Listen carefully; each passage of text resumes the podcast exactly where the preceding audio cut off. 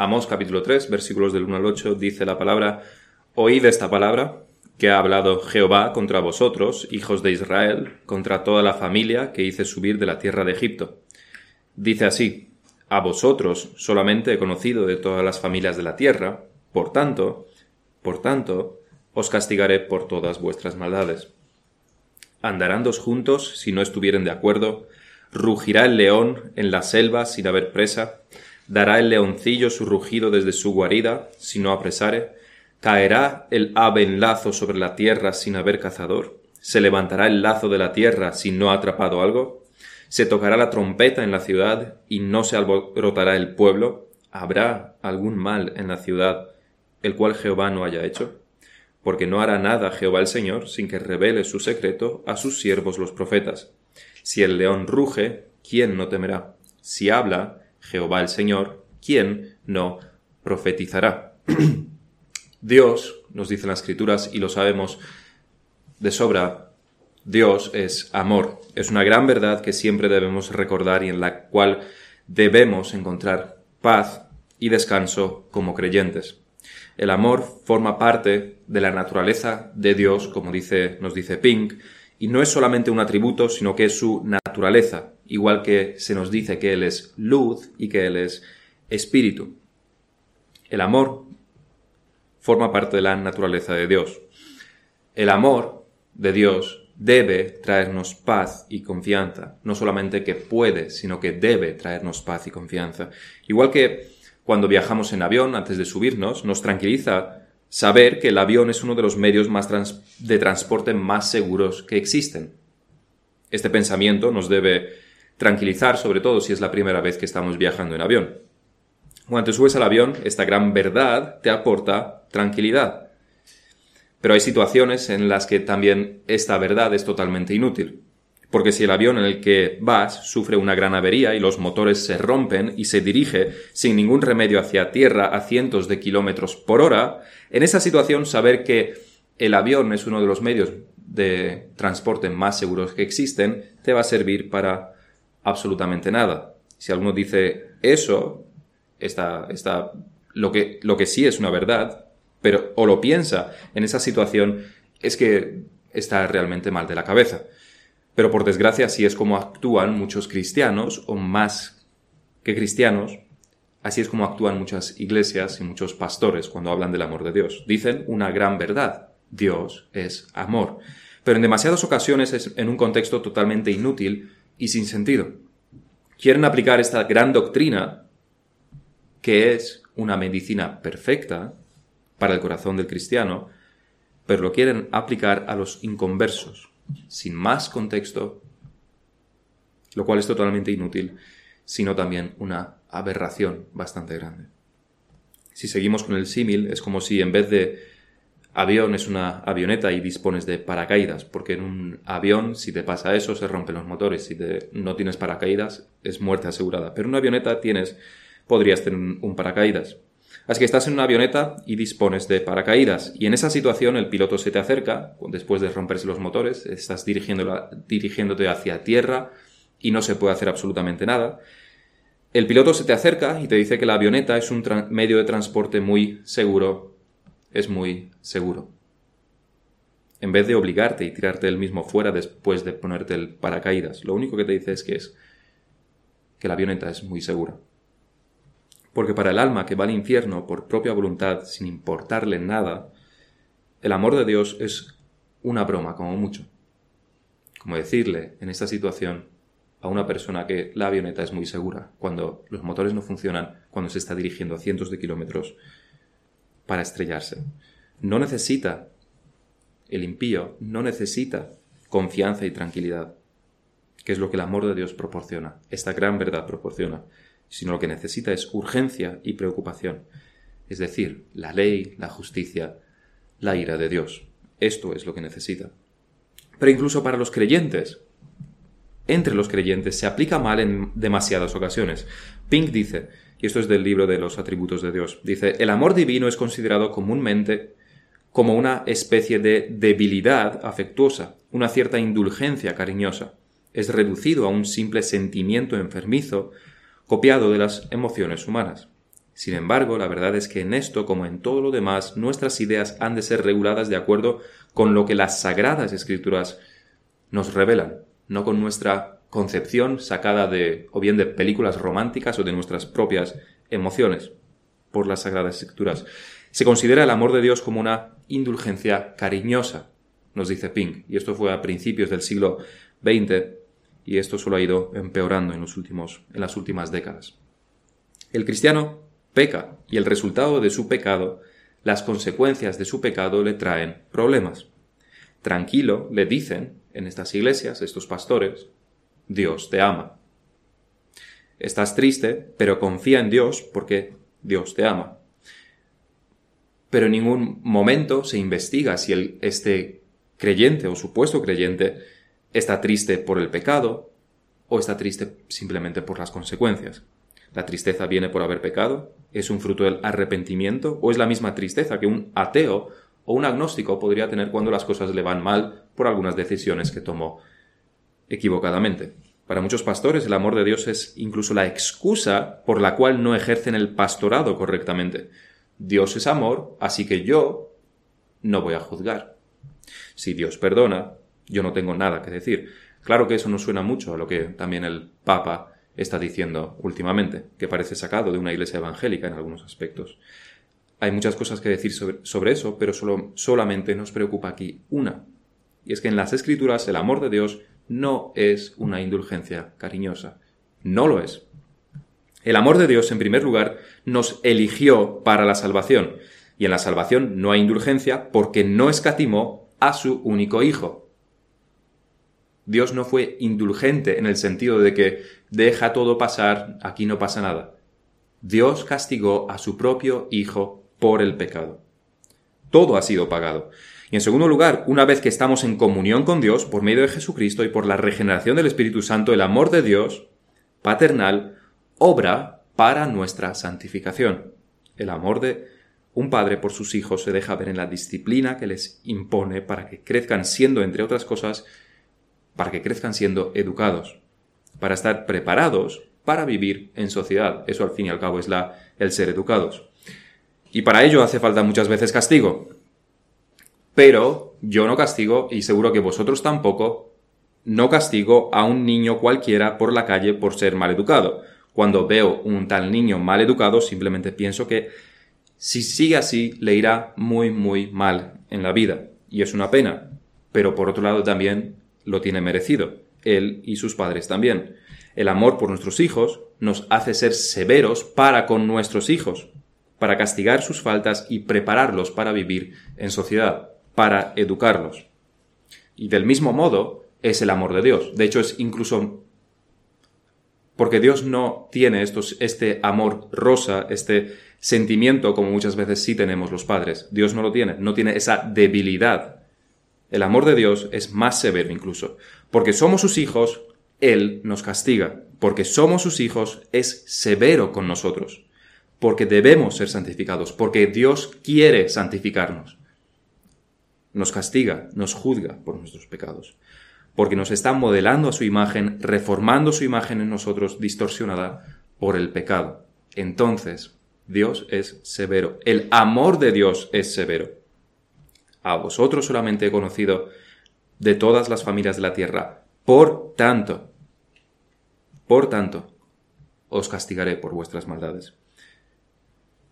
Y aquí conocido decíamos que significa un conocimiento íntimo, no es un conocimiento general, no son solamente unos datos, no es que Dios no tenga datos sobre los asirios o incluso sobre Judá, la nación hermana. Y aquí realmente es sinónimo de elegido o de amado. A vosotros solamente os he elegido, a vosotros solamente os he amado, les está diciendo. Ese amor especial para su pueblo, ese amor que podríamos decir elector o predestinador. Y absolutamente libre en el sentido de que no es motivado por causas externas. Como decía Spurgeon, en mi salvación, en lo único que he contribuido ha sido en pecar, en la necesidad de salvación, en mi pecado. No hemos hecho nada para merecer este amor, y desde luego Israel tampoco. Por tanto, porque estamos en ese amor, Dios nos castiga cuando pecamos.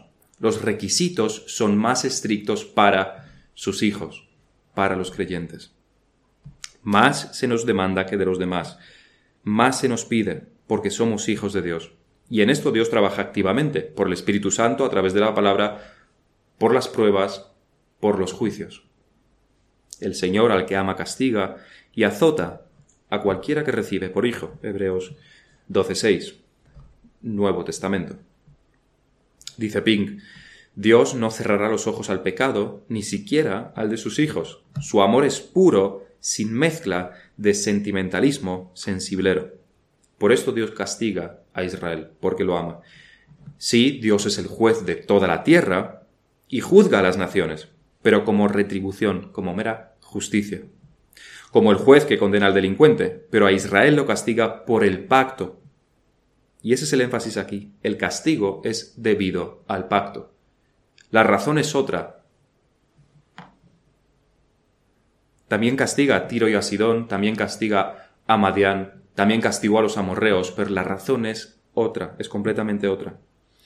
Aquí los israelitas no han cumplido el pacto, no han cumplido la ley, no han cumplido los requisitos impuestos por Dios a ellos y no a otros. Solamente a ellos, explícitamente a ellos. Esta es la razón de su castigo. Lo diferente, por supuesto, que es esto de ese amor indulgente y sentimental del que hablábamos antes. No es así, no es Dios es amor, así que no te preocupes por nada, no pasa nada. Dios es amor, no pasa nada. Sino más bien, Dios es amor, preocúpate. Dios te ama, por tanto te castigará. No es no pasa nada, sino que te pasará, de seguro, si eres su hijo, si Dios te ama realmente. En estos versículos que siguen del capítulo 3, los versículos del 3 al 8, nos encontramos con unos argumentos que Amós, el profeta, usa para despertar a Israel. Porque están adormilados, están inconscientes, por lo menos su, su mente, su conciencia. Son insensibles a lo que el profeta les dice, son impasibles. Les está juzgando, les está diciendo sus pecados, les está diciendo el castigo que Dios les traerá, pero ellos impasibles. Parece que les estuviera hablando en otro idioma, no entienden. Por tanto, Amos trata de razonar con ellos. Y la manera en la que busca razonar con ellos es a través de varias preguntas retóricas que no se pueden de ninguna manera malinterpretar. Son muy simples. Varias preguntas en las que hay una causa que genera un efecto. Causa y efecto. Y el efecto solo puede darse por una sola causa que es la que él menciona explícitamente. No hay pérdida. Y con estas preguntas lo que quiere demostrar son dos cosas. Primero, que Él habla porque Dios ha hablado. Él está profetizando porque Dios ha hablado. Y en segundo lugar, que nada de lo que ocurre está fuera de los actos de Dios, es decir, todo lo que ocurre es porque Dios lo ha hecho, así que hay que prestar atención a los eventos que ocurren a nuestro alrededor, sobre todo a nosotros mismos. Así que este es el primer punto, las preguntas retóricas de Amós causa y efecto. Y la primera de las preguntas es, ¿andarán dos juntos si no estuvieran de acuerdo? Es simplemente obvio que si dos personas están paseando es porque se han puesto de acuerdo para pasear. Pero es más que eso, el sentido aquí es más bien de hacer un viaje largo, como se hacían antiguamente en cuanto a... no había coches, así que eran largos. Si ibas de una ciudad a otra, ya era un viaje largo. Pensemos en comerciantes, por ejemplo, que para comerciar van de un sitio a otro, de una ciudad a otra. Van juntos porque se han puesto de acuerdo, sea para hacerse compañía o sea para evitar algunos peligros. Hay un propósito, lo hacen por voluntad propia. No lo harían si no quisieran. Si no lo quieres, no lo haces. No puede haber ninguna razón más que la propia voluntad. Se han puesto de acuerdo, te has puesto de acuerdo con alguien para pasear y paseas. No hay nada externo que te obligue, que te pueda obligar a ello. La segunda y la tercera pregunta tienen el mismo tema. ¿Rugirá el león en la selva sin haber presa? ¿Dará el leoncillo su rugido desde su guarida sin no apresare? El león ruge cuando tiene una presa y no antes. Si lo hiciera antes, si el león rugiera antes, no tendría presa, asustaría a las gacelas o las cebras o lo que sea que esté cazando. La causa es la presa, el efecto es el rugido. Y lo mismo con la segunda pregunta, en este caso es el rugido de satisfacción del cachorro, al traerle su madre la carne, a la que pronto le hincaría el diente. No rugiría si, otra vez, un día más, su madre viene a la guarida sin comida, otro día de hambre. E, es igual que la, una familia pobre, nos podemos imaginar que espera la llegada del padre para ver si este día logró trabajar como temporero y ha podido traer algo de, de dinero para comprar pan, por lo menos este día. No habría voces de alegría si un día más no ha podido conseguir nada. Las voces de alegría son el efecto de esta causa. La cuarta y la quinta pregunta, también con el mismo tema, ¿caerá el ave en lazo sobre la tierra sin haber cazador? ¿Se levantará el lazo de la tierra si no ha atrapado algo? Una vez más, esto es también bastante, bastante obvio, es extremadamente obvio. Si hay un lazo, es porque hay un cazador. La única manera de que esto no sea así es que creas en la evolución y entonces el lazo ha ido evolucionando aleatoriamente a partir de una molécula compuesta por unos átomos que se han generado tras una explosión y que esa aleatoriedad de la evolución, regada con millones, por supuesto, y cientos y miles de millones de años, han producido un lazo que está cazando por sí mismo. Pero si ese argumento no te convence, y no entenderíamos por qué no puede convencerte, entonces es que hay un cazador que ha puesto ese lazo. Y que el cazador recoge a su presa una vez que lo ha capturado en el lazo y no después. La última pregunta, esta vez acompañada de la conclusión también, de la conclusión, es ¿se tocará trompeta en la ciudad y no se alborozará el pueblo? La trompeta es la alarma que avisa de los invasores. Los soldados acuden a sus puestos, los hombres se preparan para luchar, las mujeres y los niños se esconden, si tienen un lugar para esconderse. En la misma línea está la primera de las cosas que Amos les quiere enseñar. ¿Habrá algún mal en la ciudad, el cual Jehová no haya hecho? Atentos, les dice. Aquello que os ocurre es porque Dios lo ha hecho. No es casualidad, no es azar. Igual que las preguntas anteriores son obvias, esto también debería serlo. Es Dios quien hace todas las cosas, incluso estas. Dios es la causa. El mal, la catástrofe, el desastre es el efecto. Dios está detrás de ello. En el versículo 7 encontramos la segunda de las conclusiones que veremos en primer lugar porque no hará nada Jehová el Señor sin que revele su, secreto a sus siervos los profetas. Y la misma conclusión está en el versículo 8 también. Si el león ruge, ¿quién no temerá? Si habla Jehová el Señor, ¿quién no profetizará? Esta es la gran conclusión, la conclusión primaria, principal de, estos, de estas preguntas retóricas de Amós. Así que vamos a tratar primero esta, que es la principal.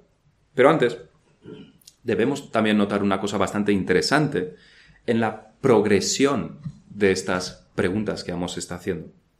Primero, y veremos después por qué, es que la primera pregunta está sola. Las demás preguntas siempre vienen en pares. Hay primeramente una sola pregunta, después dos, dos, dos.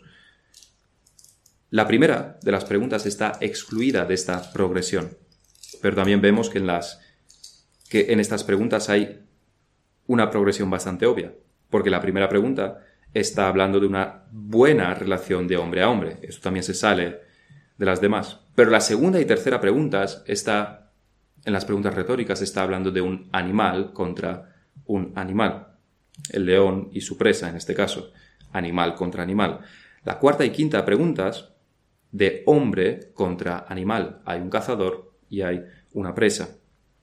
La sexta de hombre contra hombre porque está tratando el asedio a una ciudad. Y la séptima está tratando la acción de Dios contra el hombre. Así que animal contra animal, hombre contra animal, hombre contra hombre y Dios contra el hombre. Son siete preguntas y en la séptima está también la conclusión.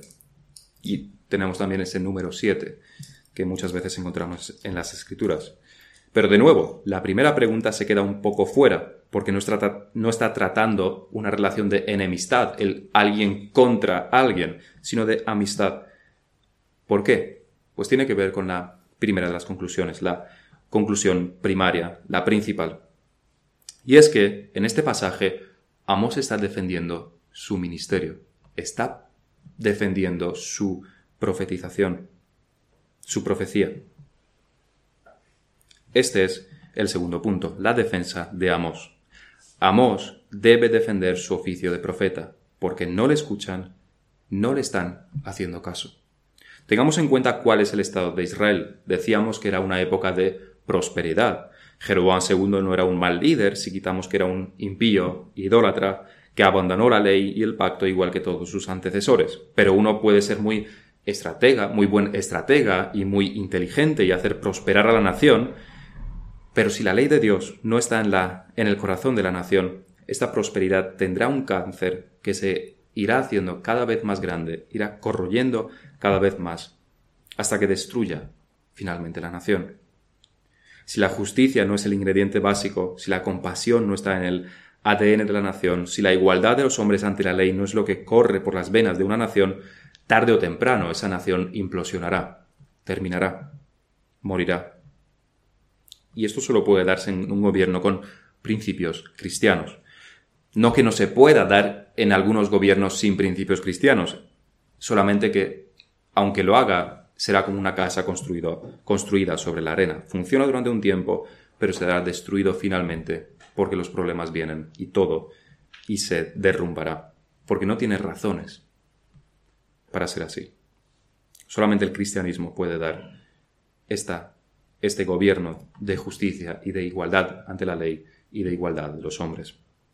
Y en medio de toda esta prosperidad que tienen los israelitas, viene a Amós a aguarles la fiesta. Probablemente literalmente también, según otros muchos versículos que podemos leer. Así que tienen una indisposición bastante, bastante grande a lo que Amos les tiene que decir, porque no va en línea con su estilo de vida, ni con la dirección en la que ellos van. No le hacen caso.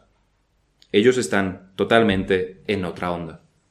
Por ello, en este capítulo 3, que está después de listar sus pecados y emitir un juicio, empieza de nuevo anunciando quién está hablando realmente, es Amós, pero Dios a través de Amós. Oíd esta palabra, les dice en el versículo 1, que ha hablado Jehová contra vosotros. Es Jehová, no es Amós, no es su nombre. Es Jehová el que está hablando, está captando la atención. Igual que muchas veces hace el pastor cuando quiere llamarles la atención a algunos que están desconectados, o cuando quiere despertar a alguno, y que yo también debería hacer a veces. Despertad, les está diciendo, despertad, Escuchad, Dios está hablando. A eso viene también la primera de las preguntas, decíamos. ¿Andarán dos juntos si no estuvieren de acuerdo? A primera vista, y es lo que yo primeramente también pensé al, al leer este versículo, es que se está refiriendo a la relación de Dios con Israel. Andarán dos juntos si no estuvieran de acuerdo, es decir, para el efecto opuesto, que Dios no puede caminar con Israel porque no hay un acuerdo, porque han roto el pacto, que Dios los ha abandonado, que Dios ya no acompaña a Israel porque no hay un acuerdo, Israel ha incumplido el acuerdo, que es el pacto, y por tanto no pueden caminar juntos. Quiere el efecto contrario. Porque no estáis de acuerdo, Dios no está con vosotros, no está acompañándoos. Pero, y como dice Calvino, esto se sale, esta interpretación se sale un poco de lo que este pasaje está diciendo en su conjunto. Es por eso que la primera vez que que lo lees, parecería una esta la interpretación obvia, pero cuanto más estudias el pasaje, más te das cuenta de que el argumento principal en estos versículos es la defensa de Amos de por qué está profetizando, de su ministerio, su defensa, por qué está predicando. Es una vuelta a lo básico. No están escuchando, no quieren escuchar, así que vamos otra vez al principio. ¿Por qué lo estoy haciendo? Porque Dios habla, ese es su argumento. Los israelitas tienen que comprender quién es Amos y por qué está profetizando, porque si no, no sirve absolutamente de nada. Por tanto, este versículo se refiere más bien a que Dios y Amos son los que están andando juntos, son, que, son los que tienen compañía.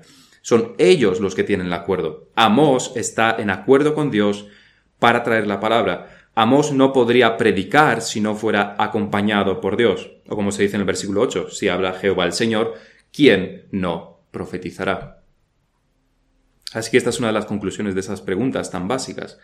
Amós está predicando, el efecto porque Dios está hablando, la causa. Igual que el león ruge cuando tiene la presa, igual que el ave cae a tierra por el lazo.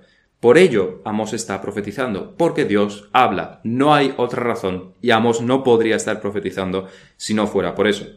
Comprendedlo, israelitas. Amos no es un hombre con alguna especie de problema que solamente quiere aguarles la fiesta a los israelitas porque no puede soportar que se lo pasen tan bien. Además, Amos es de Judá, más motivos para pensarlo. Pero esa no es la realidad. Es que Amos es un pastor que ha recorrido cientos de kilómetros dejando su oficio para hablarles, para advertirles, para razonar con ellos. ¿Qué otro motivo puede haber más que el que Dios le ha hablado? Esa es una muy buena pregunta, de hecho, porque claramente los hombres, predicadores, pueden muchas veces tener motivos ocultos. Amos, en este caso, no estaba acompañado, no estaba acompañado de una columna de fuego que indicaba que él era un profeta. Ni hizo milagros, como sí lo hicieron Moisés o Elías. ¿Qué es lo que valida que Amos sea un profeta verdadero? Y la respuesta es bastante simple. Hay más de una, pero una es la validación principal y las demás son apoyos que lo refuerzan. Y lo que valida realmente a Amós, de manera inequívoca, es que no está trayendo nada diferente a lo que en las maldiciones, a lo que hay en la maldición, en las maldiciones del pacto. Nada diferente. Pero a la misma vez es un profeta, no es solamente un doctor de la ley. Y por tanto el hecho de que expone sus pecados, muchas veces ocultos, que Dios los reveló, o el aplicar la maldición de la ley con, con total certeza a su situación particular, es lo que le hace profeta. Está hablando en ese tiempo para esos, esa nación en concreto. Pero la columna vertebral es que está trayendo lo que la ley dice. Hay un acuerdo entre él y Dios. Solamente si ellos estuviesen escuchando a Amós y lo que les dice y estuviesen leyendo la ley, sabrían que Amos está de acuerdo con Dios, que Dios está acompañando a Amos porque Amos está diciendo exactamente lo mismo que había en las maldiciones. ¿Cuáles son los demás apoyos? Principalmente, también que Amos tiene más bien poco que ganar. Solo se está ganando la enemistad del rey y de los sacerdotes y de todos los poderosos. Si, si quisiera ganar algo, estaría lisonjeándolos como muchos otros profetas falsos estaban haciendo. Pero él está literalmente arriesgando su vida haciendo esto. Y si se arrepintiesen, ¿qué es lo que él ganaría? Que Israel hace la voluntad de Dios. Y es una gran ganancia, desde luego. Ganaría sus almas, ganaría sus corazones, pero no es que haya un beneficio personal en todo esto. No le enriquecería, que es lo que los falsos profetas, los falsos predicadores sí hacen. Los israelitas no están dispuestos a escuchar aunque él lo argumenta, aunque él está tratando de convencerlos de que es Dios quien habla, que porque Dios ha decidido algo, entonces es por lo que él está profetizando. Los israelitas no son, sin embargo, muy propensos a escuchar. Pero Amós no es el único que ha sentido, no es el único que ha sentido este rechazo a lo largo de la historia. No es el único profeta del Antiguo Testamento. De hecho, también se rechazó a Moisés, de hecho, también se rechazó a Elías y a Eliseo, aun con todos esos milagros. Pero no es, el, no es el único profeta del Antiguo Testamento, ni tampoco es el único profeta del Nuevo Testamento. Porque en el Nuevo Testamento nos encontramos que las iglesias están en una situación demasiado parecida a la de Israel y la misma propensión a no escuchar a los que traen la palabra. Y por supuesto, aquí también podemos mencionar al Señor Jesús, que fue profeta y aún habiendo hecho tantísimos milagros, curando a enfermos, abriendo los ojos a los ciegos, tantísimos milagros, no creyeron en él, sino que lo rechazaron, no escucharon. Pero diríamos que, en esos, que esos fueron esos malvados fariseos, que no nos sorprende porque eran demasiado malvados. Pero es que las iglesias cristianas, no los fariseos, no los judíos, malvados, las iglesias también lo hicieron con Pablo y con el apóstol Juan mismo, como dice en su tercera epístola. Yo he escrito a la iglesia, pero Diótrefes, al cual le gusta tener el primer lugar entre ellos, no nos recibe. No nos recibe. Impresionante. Este Diótrefes, probablemente uno de los ancianos de la iglesia, está condicionándolos a todos para no recibir al mismísimo apóstol Juan, al mismísimo apóstol Juan. Pero no, no le reciben. No sé si es peor que la situación de los Gálatas. Pablo les tiene que decir en el capítulo 4, ¿me he hecho pues vuestro enemigo por deciros la verdad?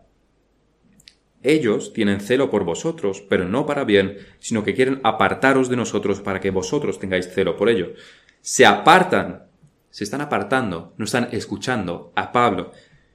Pero a Pablo eso no le importa demasiado, sino que es que el Evangelio es lo que está en juego aquí. El Evangelio que Pablo predica es lo que están abandonando realmente, que es el único Evangelio verdadero. Pero están rechazando al mismísimo apóstol Pablo.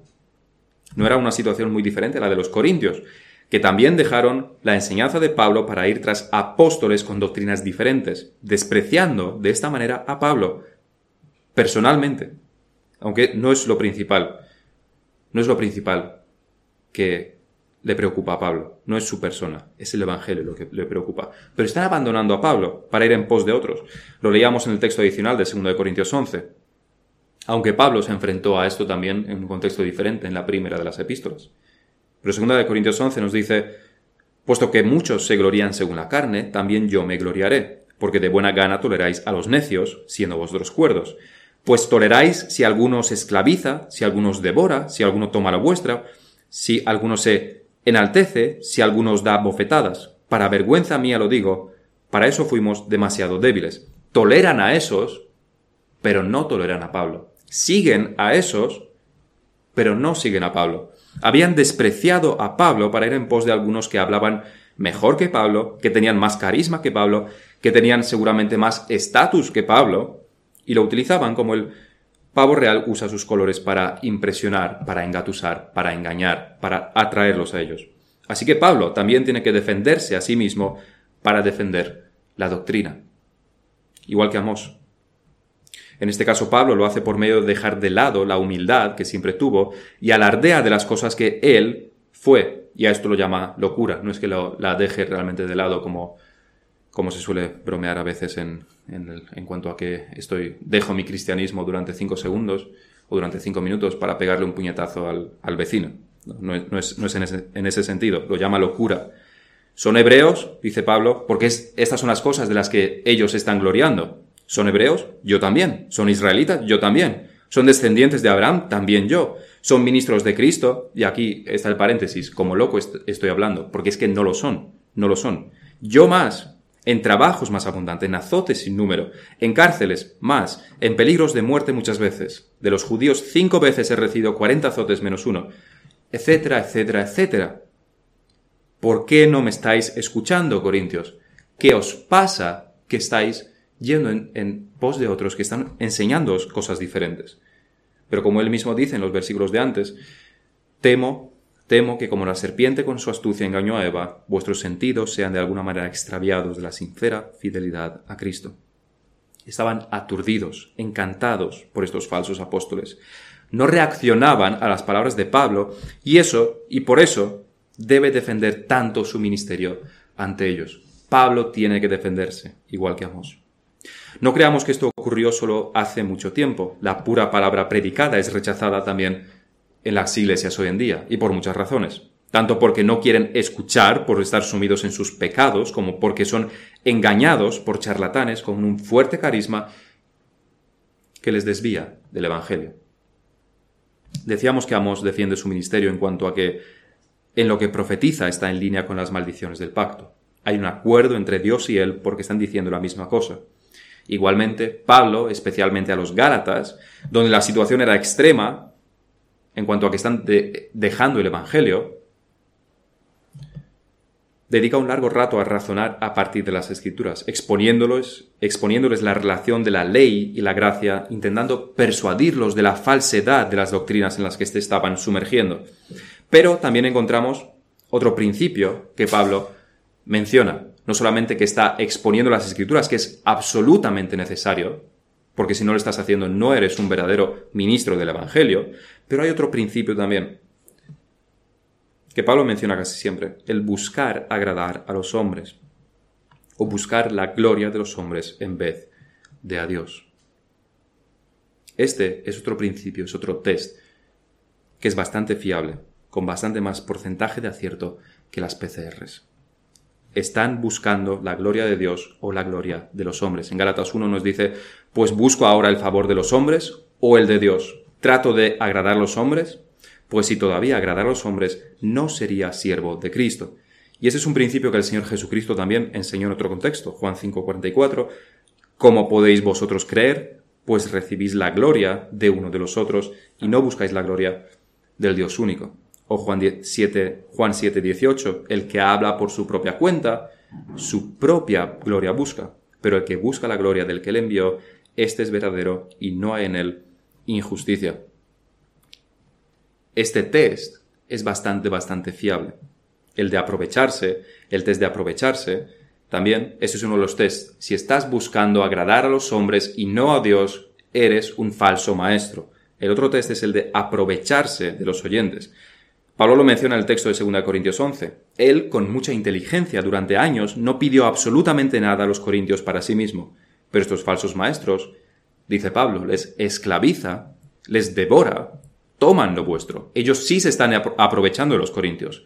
Ahora, esta inversión de Pablo, de no pedirles absolutamente nada, tiene retorno. Despertad, corintios, les dice. ¿No veis la diferencia que hay entre ellos que se están aprovechando de vosotros y yo, que jamás os he pedido un euro o dracma? Pero apliquemos el test de buscar la gloria de Dios y la gloria de los hombres a una situación que nos es bastante familiar. Cualquiera que ve cómo se organiza una iglesia hoy en día y cómo se organizaba hace 50 o 100 años, podrá ver que hay diferencias bastante notables. La predicación se ha reducido a 20 minutos si es que hay predicación en muchas iglesias, porque no la hay muchas veces. Si no hay tiempo, no la hay. La predicación se ha reducido. El ambiente es mucho más relajado. Hay escenarios que ocupan el lugar principal. Grupos de distintas edades y sexo que cantan en esta plataforma, sino también bailan o actúan. Es decir, se ha pasado de la reverencia al espectáculo. Quien ha implementado estos cambios, porque alguien lo ha tenido que hacer en las iglesias, o quien los ha permitido, es decir, los pastores, que al final son los que dejan o no dejan, aunque la iglesia no es menos culpable, pero cuando lo hicieron, ¿lo han hecho para agradar a Dios o para agradar a los hombres? Si es para agradar a Dios, quiere, usted decir, quiere esto decir que si el grupo de adolescentes no sale a cantar dando el espectáculo al, al, escenario, entonces es que no se está adorando a Dios. Es que han descubierto algo nuevo que los antiguos no sabían. Algo nuevo para glorificar a Dios, para darle la honra a Dios. ¿Querría esto decir que si la niña de cinco años no dice una poesía delante de todos, no se está agradando a Dios? Y que durante casi dos mil años los creyentes no han estado agradando a Dios, por lo menos no de forma total, porque no estaban haciendo esas cosas. Lo han hecho por es, porque han descubierto algo nuevo y han buscado la gloria de Dios, agradar a Dios.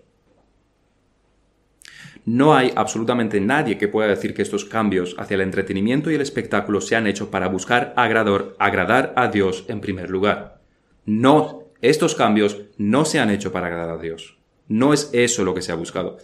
Siempre se ha hecho para ser atractivos para el mundo, para ser atractivos para los jóvenes, o por pastores débiles que no han sabido mantener su posición y han cedido ante la presión de los padres que decían que sus hijos no iban a venir más a la iglesia porque era demasiado aburrida. Así que ponnos música, haz grupos, vamos a entretenerlos. ¿A quién quisieron agradar estas iglesias o estos pastores? ¿A Dios o a los hombres? Y la respuesta es bastante clara, igual de clara que las, que las preguntas retóricas de Amós. ¿A quién quisieron agradar estos hombres? Menuda diferencia con Amós, que quería traer a los israelitas simplemente a la verdad de la palabra desagradándoles a más no poder porque les estaba predicando juicio y les estaba exponiendo, listando todos sus pecados. Menuda diferencia. Menuda diferencia entre Amós y estos pastores y estas iglesias. Menuda diferencia entre el mismo Señor Jesucristo y estas iglesias. Menuda diferencia entre el apóstol Pablo y estos pastores, estas iglesias. Así que esta es la razón principal o la conclusión principal de estas obvias preguntas de Amós. Está profetizando porque Dios ha hablado. Escuchad, israelitas. La única razón por la que os estoy trayendo la palabra es porque Dios ha hablado. Está defendiendo su ministerio ante la impasibilidad de sus oyentes. La segunda conclusión, menos principal y que de hecho viene en forma de pregunta, es que todo cuanto ocurre es por mano de Dios. Habrá algún mal en la ciudad, el cual Jehová no haya hecho. Así que la, conclusión principal es que Amós está predicando porque Dios ha hablado. Y la segunda es que todo lo que ocurre es por mano de Dios. Lo primero que este versículo nos enseña, de habrá algún mal en la ciudad del cual Jehová no haya hecho, lo primero que nos enseña es que nos despojemos de cualquier noción de un Dios que no es soberano en absolutamente todos los eventos que ocurren. Despojémonos de esta, noción. Sean eventos buenos o sean eventos malos. Amós nos dice que esto es obvio. Es tan obvio como que el pájaro es atrapado en un lazo porque un cazador lo ha puesto ahí. Y donde aquí aplica es en los desastres o las catástrofes que ocurren cuando hay un mal.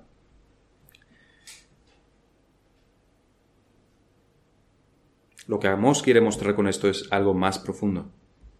El discernimiento que los israelitas tienen que tener. Porque esta, esta conclusión es obvia, es muy obvia. Dios controla todos los hechos, es una verdad y poco más hay que decir.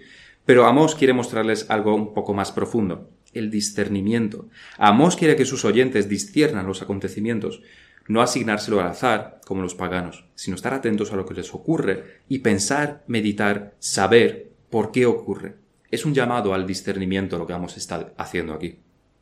Y al igual que ellos, también nosotros debemos discernir lo que nos ocurre, en cuanto a las cosas malas, en cuanto a las cosas desagradables, en cuanto a los problemas, las enfermedades, las dificultades de nuestras vidas. Al igual que los israelitas, lo primero que debemos decir es que no han ocurrido por la fortuna y el azar, sino por la voluntad de Dios. Esto es lo que sabemos por medio de la fe. Confiamos en Dios, tenemos fe en Dios, sabemos que todo lo que ocurre es por la voluntad de Dios. Pero después de este primer paso, de esta gran verdad, debemos aplicar el discernimiento. ¿Esto que me ha ocurrido es una prueba o es un juicio? Pero también una pequeña advertencia aquí. Esto no significa que podamos saber precisamente por qué ocurren las catástrofes, los accidentes, las calamidades en el mundo, o a nuestros vecinos y en nuestro país o continente. No podemos saber absolutamente todo. De hecho, más bien poco. O más grave aún, que podemos interpretar las cosas y por tanto conocer el futuro. Calvino nos advierte sobre esto en uno de los en las instituciones.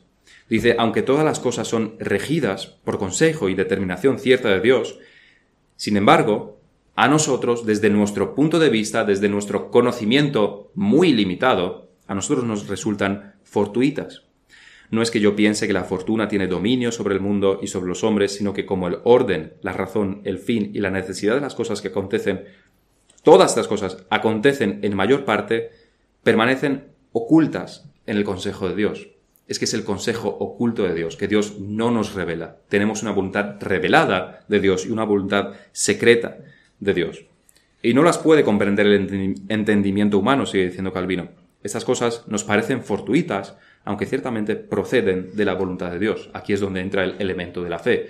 Nos parecen fortuitas muchas cosas, no sabemos por qué hay un accidente en la M30 no sabemos por qué ha muerto una familia entera. No lo sabemos. Parece fortuito, parece cosa del, azar. Pero por fe, por fe sabemos que Dios es el que ha estado ahí también.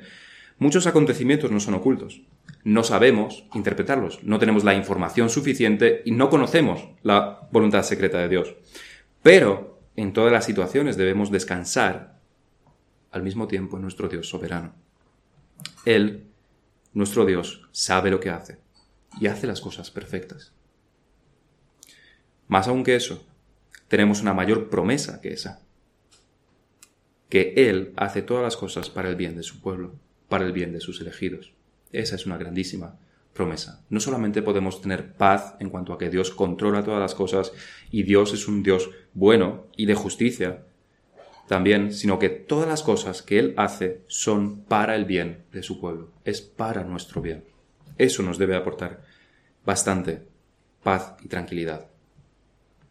Si un mal ocurrió en la ciudad, y no sabemos exactamente a qué se refiramos aquí, a qué evento, si algo ocurrió en la ciudad, ¿por qué ocurrió? Esta es una, una pregunta que los israelitas tenían que hacerse. Quizás hubo alguna enfermedad mortal en la ciudad. Quizás algún muro cayó o gran, un gran edificio cayó o el templo, algún templo se derrumbó matando a muchas personas y causando mucha consternación en alguna ciudad de Israel. ¿Por qué ocurrió? Pensadlo. ¿Por qué ocurrió? ¿Es una prueba o es un juicio? Y la respuesta realmente no es tan difícil como pudiera parecer, eso de discernir eh, si, es una prueba o es un juicio. Requiere trabajo, pero no es tan difícil de responder.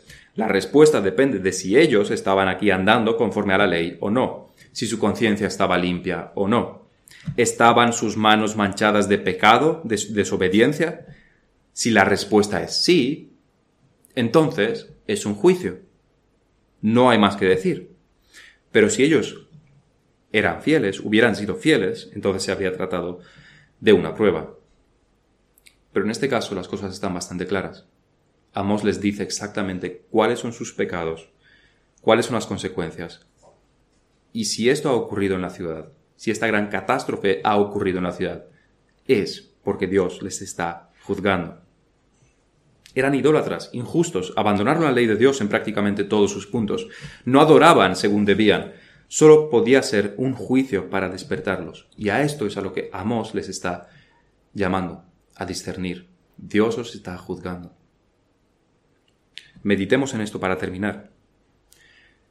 ¿Tienes tú una conciencia limpia delante de Dios? Si algo malo te ocurriera, un accidente, una enfermedad, tendrías la conciencia limpia para poder decir, esto es una prueba. ¿Estarías fuerte en esta prueba sabiendo que Dios te está probando? ¿O tendrías muchas dudas de por qué te ha ocurrido esto? Porque tu conciencia no está limpia delante de Dios. Una de las cosas que vemos en Amós es que la conciencia de sus oyentes está aturdida, adormilada. Necesita ser despertada porque no reaccionaban. A sus propios ojos, por supuesto, ellos eran perfectos. Así que debemos cuidarnos de que no es que, porque puede pasar, no es que nuestra conciencia no nos dice nada porque nuestra conciencia está limpia, sino porque tenemos una conciencia dormida o endurecida por la desobediencia a Dios. Porque en estas cosas tú no eres el único juez. Los israelitas eran buenos en sus propios ojos, por supuesto. Pero ¿qué les decía la palabra? ¿Qué dice tu marido? ¿Qué dice tu esposa? ¿Qué dice tu pastor? ¿Cuál es tu situación realmente? ¿Solo tienes una opinión propia sobre ti mismo y eres perfecto en tus propios ojos? ¿Cuál es la opinión de los demás también? El propósito último de Amos y el de la predicación es la de llevarnos al arrepentimiento. ¿Tienes una conciencia limpia o una conciencia dormida? ¿Qué dicen los creyentes maduros a tu alrededor? El arrepentimiento verdadero limpia nuestra conciencia.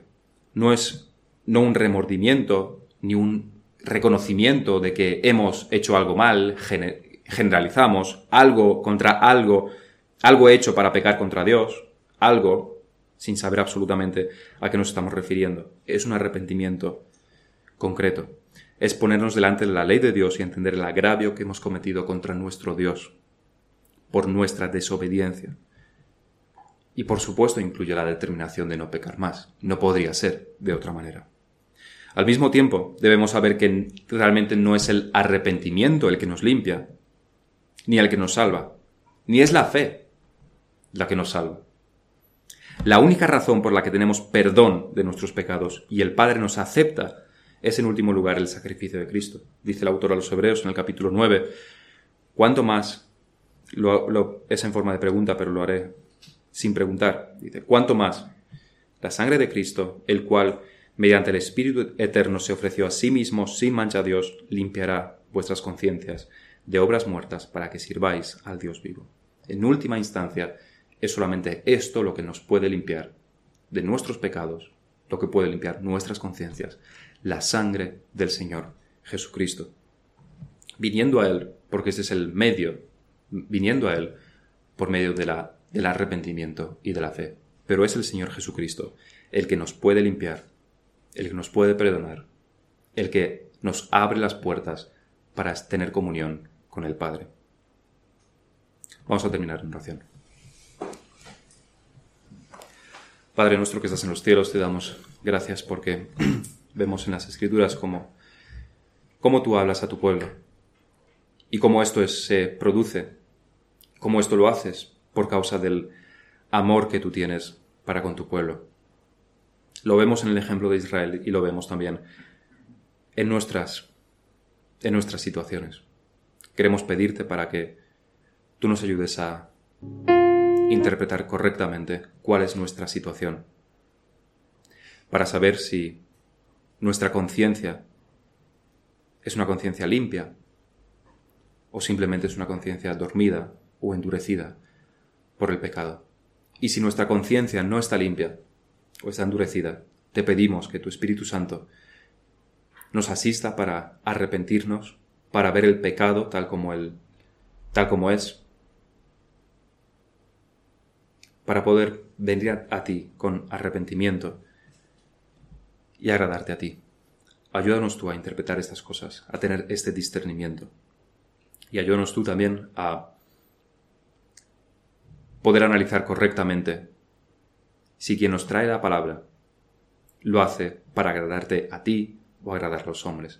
Da tu fuerzas a los creyentes de en todos los lugares del mundo para que puedan discernir esto para que puedan ver si aquellos que les predican les están predicando un evangelio diferente al que se encuentra en la Biblia, si lo están haciendo para su propia gloria, para agradar a los hombres o para aprovecharse de sus oyentes. Dale tu fuerza a los creyentes en esto, para que por tu fidelidad y por tu voluntad pueda haber iglesias sanas donde se predique la verdadera palabra y donde haya verdaderos pastores. Te damos gracias por nuestra iglesia y te damos gracias en el nombre del Señor Jesucristo. Amén.